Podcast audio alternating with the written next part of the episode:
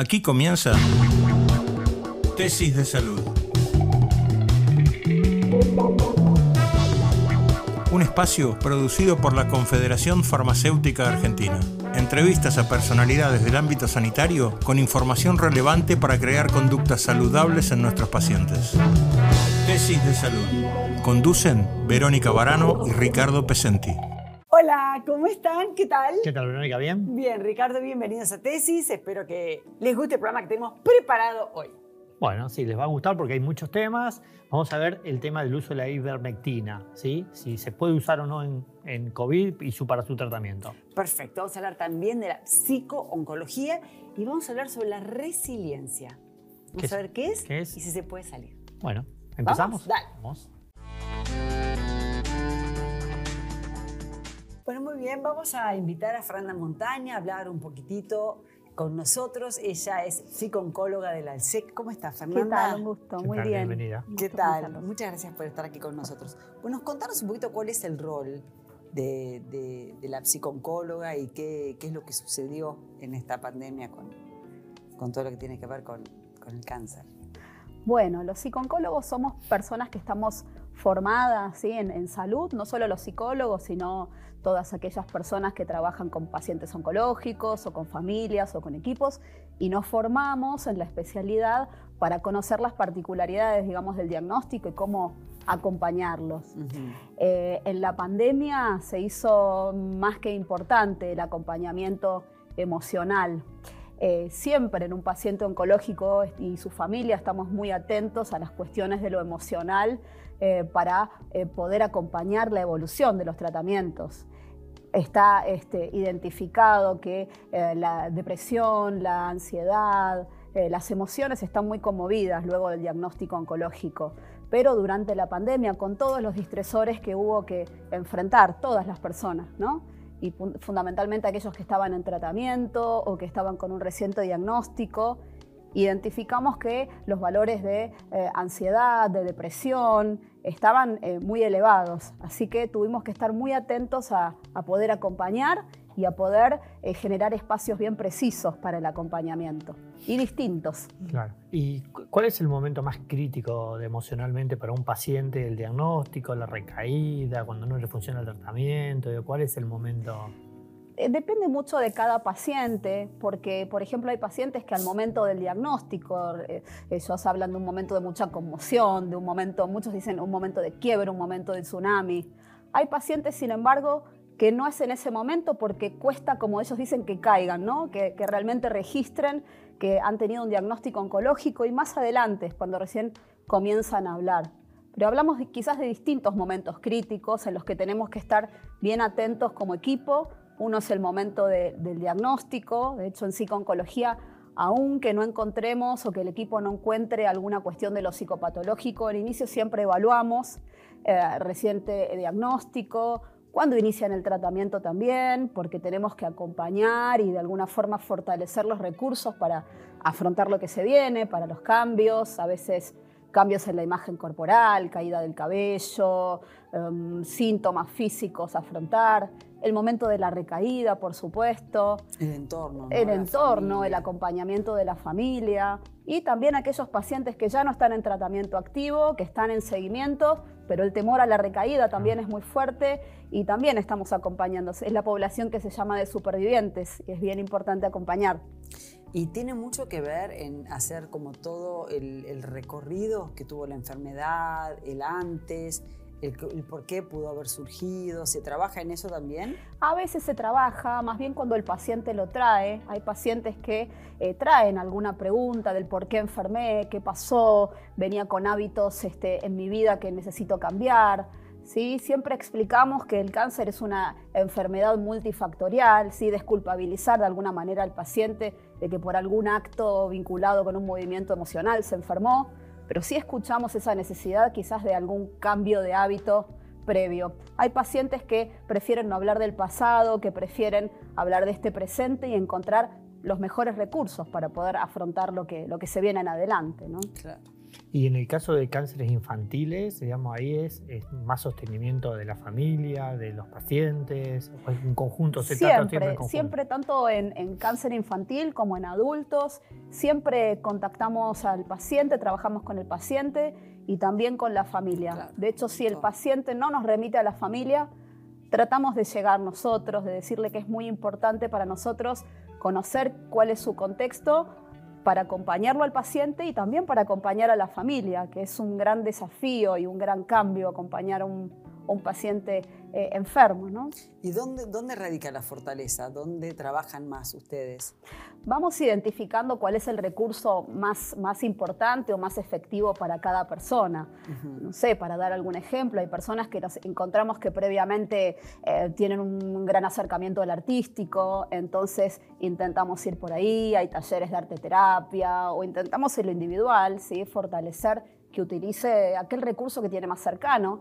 Personas que son muy espirituales son aquellos que nos cuentan que quizás eh, rezando se tranquilizan o logran eh, reducir la, percepción que tienen del dolor. Entonces animamos y fortalecemos ese recurso espiritual.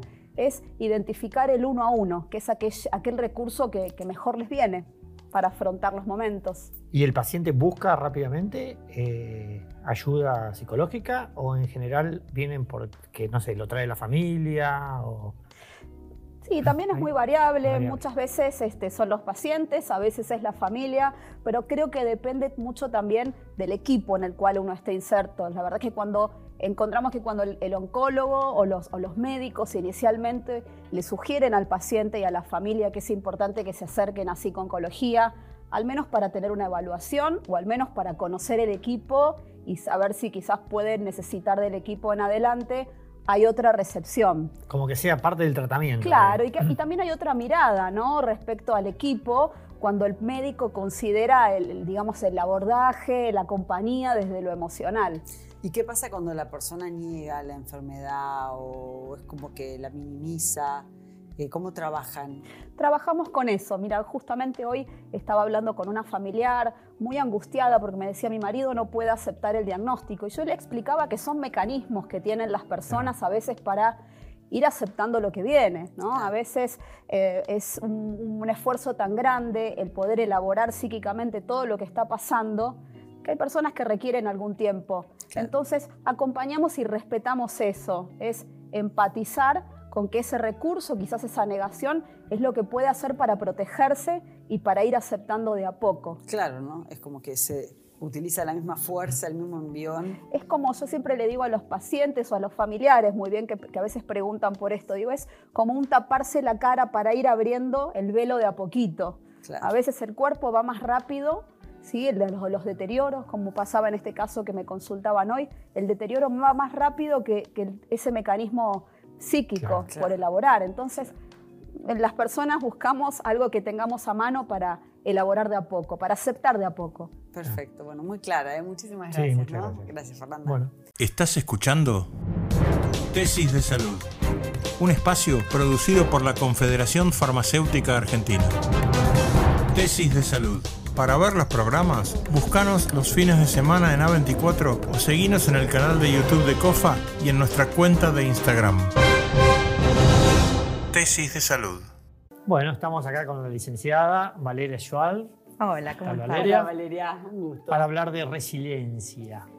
Hablemos sobre Resiliencia. ¿Qué es ¿Qué eso? palabra? ¿Qué es? La resiliencia parece una palabra difícil y Sí. así como complicada, pero se refiere a la capacidad que tenemos los seres humanos para poder sobrellevar las situaciones complicadas, difíciles, adversas y poder fortalecernos, llegar a superar dolores profundos, de esos que decimos, yo de esto no voy a salir nunca más, en esto me quedo, de esto no lo voy a poder superar y sin embargo, a lo largo de la vida nos dimos cuenta que no por pasar situaciones muy difíciles los seres humanos terminaban necesariamente peor o con un trastorno psíquico desarrollado o con una vida frustrada, sino que todo lo contrario, quizá tal vez por pasar situ- situaciones difíciles, las personas desarrollaban características muy buenas para sus vidas y terminaban siendo exitosos y, y estar enriquecidos este, internamente y lograban llegar a tener vidas sumamente felices, ¿no?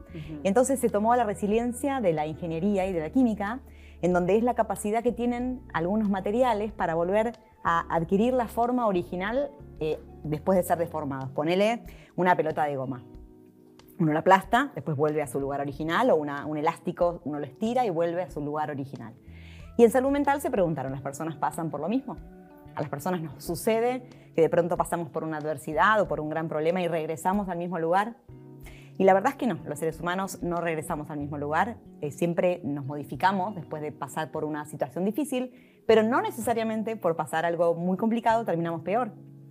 Entonces es esta capacidad de poder sabernos eh, todos los seres humanos, yo pienso que todos somos resilientes, pero que a veces no lo estamos. A veces podemos estar y a veces no. Y también a veces pasa que no tenés que tener un gran episodio para ser una persona resiliente. Hay gente que es constantemente eh, resiliente. Es como que es esa gente que se auto-inventa, se autogenera, eh, va mutando y lo malo lo pasa bueno es como que sublima también la Sí, como que tienen esas características que uno dice, ¿y cómo hace, no? Sí, como que es más positivo. que tiene como la característica. Hay, hay personas que nacen más resilientes que otras. Esas personas que vos decís, ¿cómo puede ser que siempre le encuentre ese lado positivo?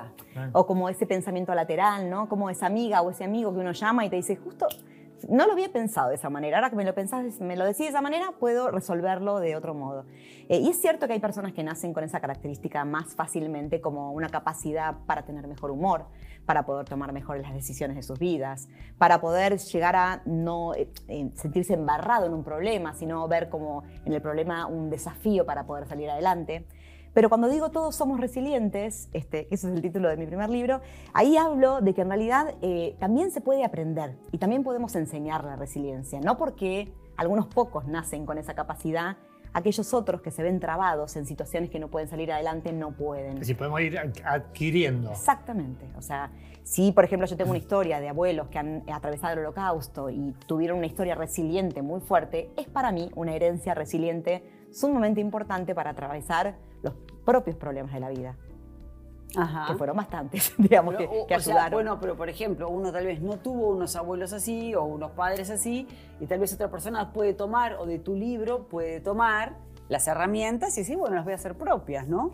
Sí, yo creo que tenemos que educar y es una nueva visión de la vida, ¿no? Como, como vernos a todos con esa capacidad que tal vez no conocemos porque suena difícil, pero que no, no pensemos que no vamos a tener problemas. Imagínense que planteemos una vida en la que pensemos o proyectemos no tener nunca un inconveniente, ¿no? O sea, queríamos a nuestros hijos y nunca le podemos decir, mi amor, nada te va a doler o nunca te van a lastimar, o nada te va a frustrar, o nunca vas a tener un inconveniente. Sí, o nunca vas a perder un trabajo, etcétera, un familiar. O sea, no queremos decirle, pero te va a pasar de todo, mi amor. y también tenés una capacidad de resiliencia que te va a permitir ser cada vez más fuerte a través de lo que te pase, ¿no? Que es como si fuese una vacuna, como una vacuna, como que te vas vacunando y te, vas, inmunizando. Te vas, te vas ahí va. Esa es la palabra. Ahí va, esa es la palabra. Pero digo, desde, desde, los chicos uno lo puede ayudar a trabajar, digamos, con la autoestima, con 100%, eso.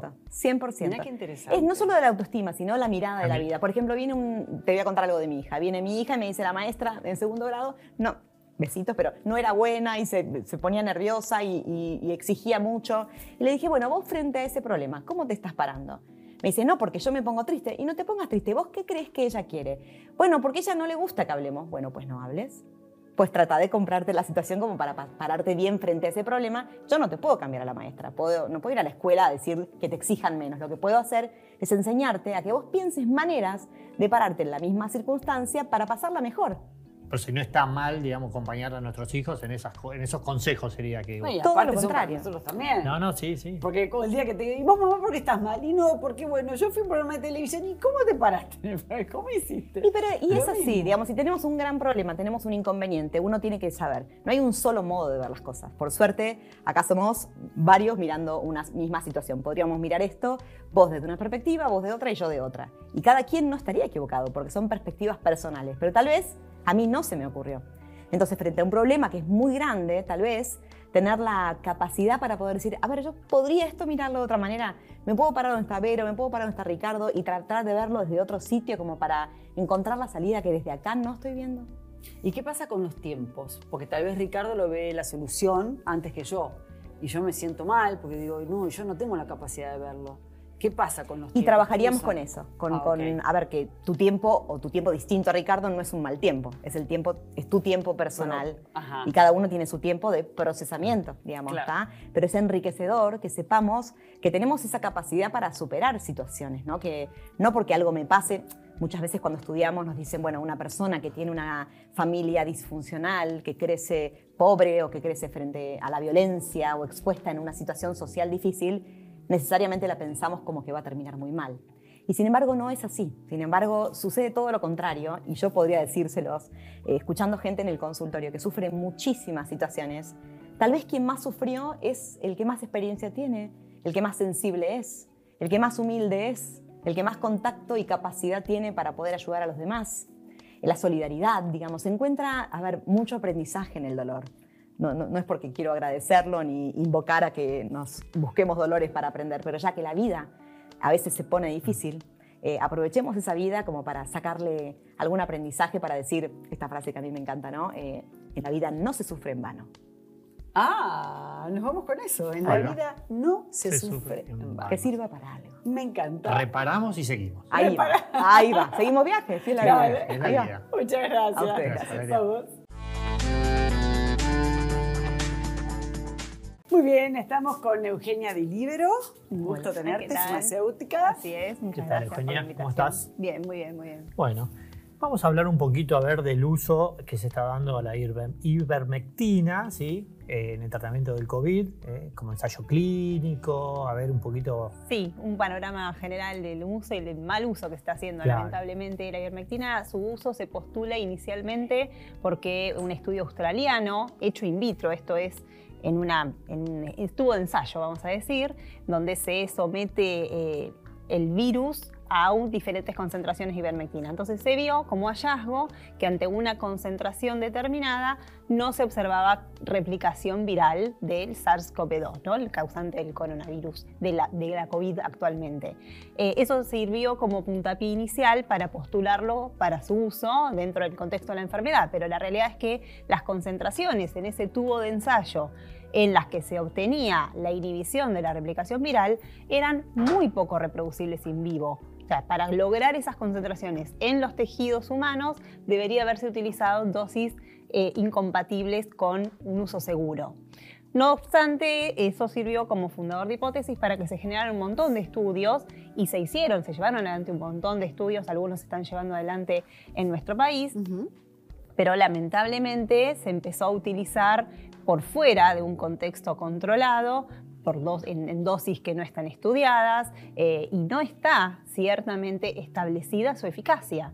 ¿sí? Hay un montón de estudios, voy a mencionar un poco cuál es el, el procedimiento correcto en el cual se construye el conocimiento, el constru- se construye la ciencia. Uno debería someter a dos poblaciones que sean iguales, que sean homogéneas y que tengan los mismos tratamientos y las mismas características para establecer que la ivermectina tiene un rol a una población yo se la voy a dar y a la otra población no se la voy a dar y voy a tener que estar ciega como investigadora A un para doble que ciego. exactamente esos son los ensayos doble ciegos entonces eso se saca cualquier tipo de subjetividad cualquier tipo de sesgo que pueda haber y yo voy a observar si la ivermectina tiene un efecto bueno diferentes puntos de valoración. Puede ser que yo quiera observar si el paciente se recupera más rápido de sus síntomas, si el paciente tiene menor riesgo de mortalidad, si el paciente tiene menor riesgo de llegar a requerir una respiración mecánica.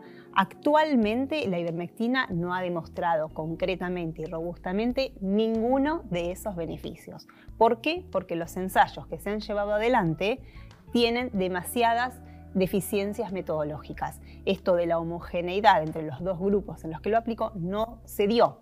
Y en los ensayos que sí son metodológicamente correctos, que son cuatro, nada más que cuatro, no se demostró este beneficio. Así que lamentablemente estamos ante el fogoneo del uso, muchas veces este, eh, irres- irresponsable, a veces avalado por ministerios de salud de algunas provincias de nuestro país y lo que les estoy contando es concretamente lo que está demostrado científicamente en los canales en los que tiene que eh, habitar la ciencia, ¿no? que son las revistas científicas y las publicaciones indexadas. ¿Y hay gente que tomaba este medicamento por tomar? Sí, claro, porque... para prevenir, no solo para tomarlo. Para. Prevenir. Preventivo. Lo- pero recetado, estaba- venían recetados. Y recetado Sí. por profesionales de Sí, la salud. sí, sí, sí. Muchísimos médicos, muchísimos profesionales de la salud no solo lo usan en sus ¿Y propios para qué cuerpos, se sino- usaba originalmente? Es un antiparasitario, ¿sí? El mayor uso que tiene la ivermectina es ¿Para como humanos escabici- o para- humanos Ah, y también para para uso veterinario. Y lamentablemente se ha hecho uso de la forma farmacéutica veterinaria en humanos. Claro, Es como la farmacia de alguna manera, eh, digamos, sabiendo todos estos conocimientos que está muy bien explicando ella, eh, digamos, dejó de, de- de- de dispensar para la gente que sabíamos que no lo necesitaba y se iban a la veterinaria a buscar. Es decir, en Argentina lo que ocurrió fue que cada vez que se nombró una molécula que servía para el COVID, se vaciaban los stocks. A eso iba a hacer referencia a lo que dice Ricardo. O sea, lamentablemente y también sin receta Sí. se puede conseguir este, en muchísimos pero lugares. todos los efectos adversos y contraindicaciones, o sea, Bueno, Todo lo que no justamente está hubo casos de intoxicación Claro. por ivermectina. eh, es como dice Ricardo, cada vez que aparece mencionado en un medio de comunicación masivo cualquier terapéutica potencial, que los investigadores principales a veces concluyen en sus estudios, esto podría servir, bueno, ya es este, el, el indicativo que va a también, desaparecer se de lo las utilizan los mismos laboratorios comercialmente a veces Totalmente. para difundir Hay la, mucho conflicto de la información y total después, total, Claro, la calle de la nada, estalla, y ya claro. se- Uno de los un ensayos que se está llevando adelante en nuestro país está esponsoreado por uno de los grandes productores de ivermectina. ¿y vos integrás la, asociación- la comisión de la Sociedad Argentina de Infectología? Sí, Ah. yo integro la Comisión de Uso Adecuado de Recursos de la Sociedad Argentina de Infectología eh, y desde esa comisión, eh, como su nombre lo indica, nos dedicamos a detectar eh, y analizar la- los potenciales malos usos que pueda haber de cualquier antimicrobiano eh, y sacar información, hacer actividades educativas para que bueno, eso deje de suceder. Sabemos que aparte de los efectos colaterales, como mencionabas vos, las interacciones, eh, las, las intoxicaciones, asociado al uso de cualquier antimicrobiano, aparecen resistencias antimicrobianas. Entonces, Claro. el objetivo para el cual se desarrolló y el objetivo para el cual está aprobado ese antimicrobiano va a ir perdiendo Eficacia. eficacia y efectividad a lo largo del tiempo. Y además de, por supuesto, hacerle gastar dinero inútilmente a la- al paciente y a veces a los estados que tenemos que estar sosteniendo estas- Sí, sí. estos inventos. Eh, yo sé que no tiene que ver con el tema, pero el tema de la aspirina, cuando la gente en esta época no sabe si aún tiene COVID o no tiene COVID, estás en ese limbo que te empezás a sentir mal. ¿Qué hay que consumir? ¿Hay que consumir algo? ¿No hay que consumir nada? Me empieza a doler la cabeza, tengo un dolor tremendo, o a un hijo mío, o a, tu, no sé, a cualquier persona que esté En el contexto de COVID me, me preguntan. Ahora, en el contexto de COVID, Sí. ¿qué hacemos? Para la sintomatología de COVID, el- los tratamientos eh, para lo que es sintomatología de mialgias, de dolores musculares, es paracetamol, no superar los 4 gramos diarios en forma continuada, porque se asocia a intoxicaciones y las estamos viendo en el hospital también. Eh, o ibuprofeno, el analgésico de referencia. ¿Paracetamol o ibuprofeno? Sí, Perfecto. la aspirina, si el paciente la toma habitualmente porque la tiene indicada para traumatología, no la tiene que suspender, pero actualmente está rebatido su uso. Hace mm, unas semanas se publicó un preprint, lo que se dice un, un- previo, eh, previo a una publicación en una, una revista de, de referencia del el rol de la aspirina en el contexto de la enfermedad y no, no tuvo beneficio palpable Ok. salvo una modesta, una modesta este, disminución en la duración de los síntomas. O sea, que por el momento no se puede recomendar. Perfecto. También estamos viendo que hay mucha recomendación de uso de paracetamol post vacuna y eso está haciendo un efecto de un sobreconsumo de paracetamol tremendo. Ah.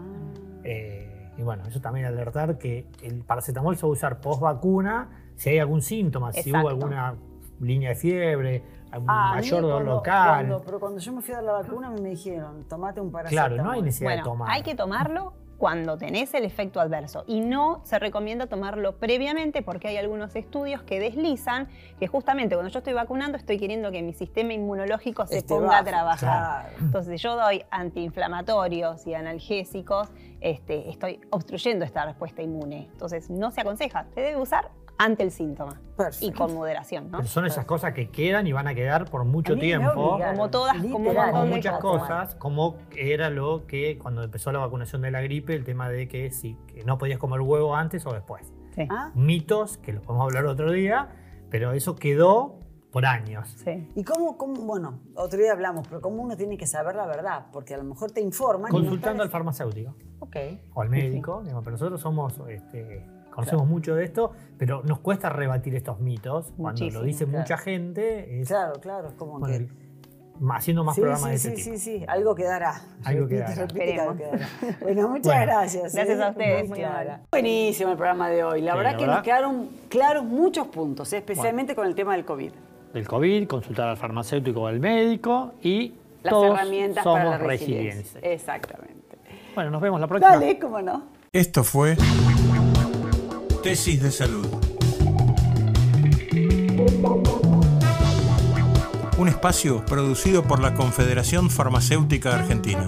Entrevistas a personalidades del ámbito sanitario con información relevante para crear conductas saludables en nuestros pacientes. Tesis de Salud. Conducen Verónica Barano y Ricardo Pesenti.